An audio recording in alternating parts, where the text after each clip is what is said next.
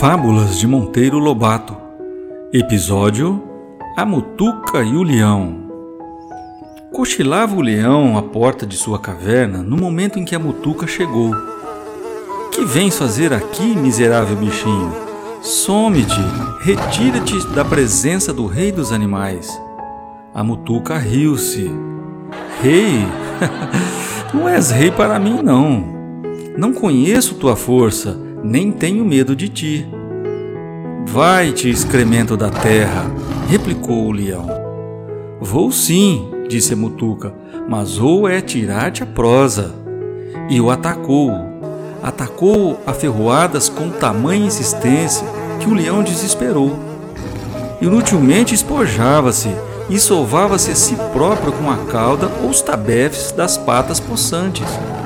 A mutuca fugia sempre e ora no focinho, ora na orelha, ora no lombo, fincava-lhe sem dó o agudo ferrão.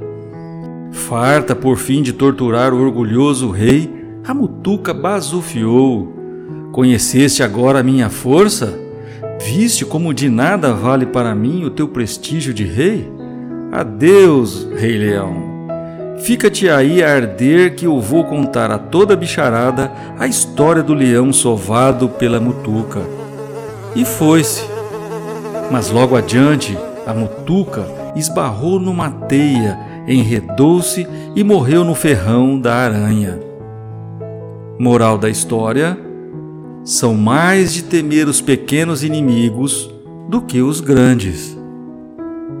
Grande verdade, grande verdade disse Pedrinho.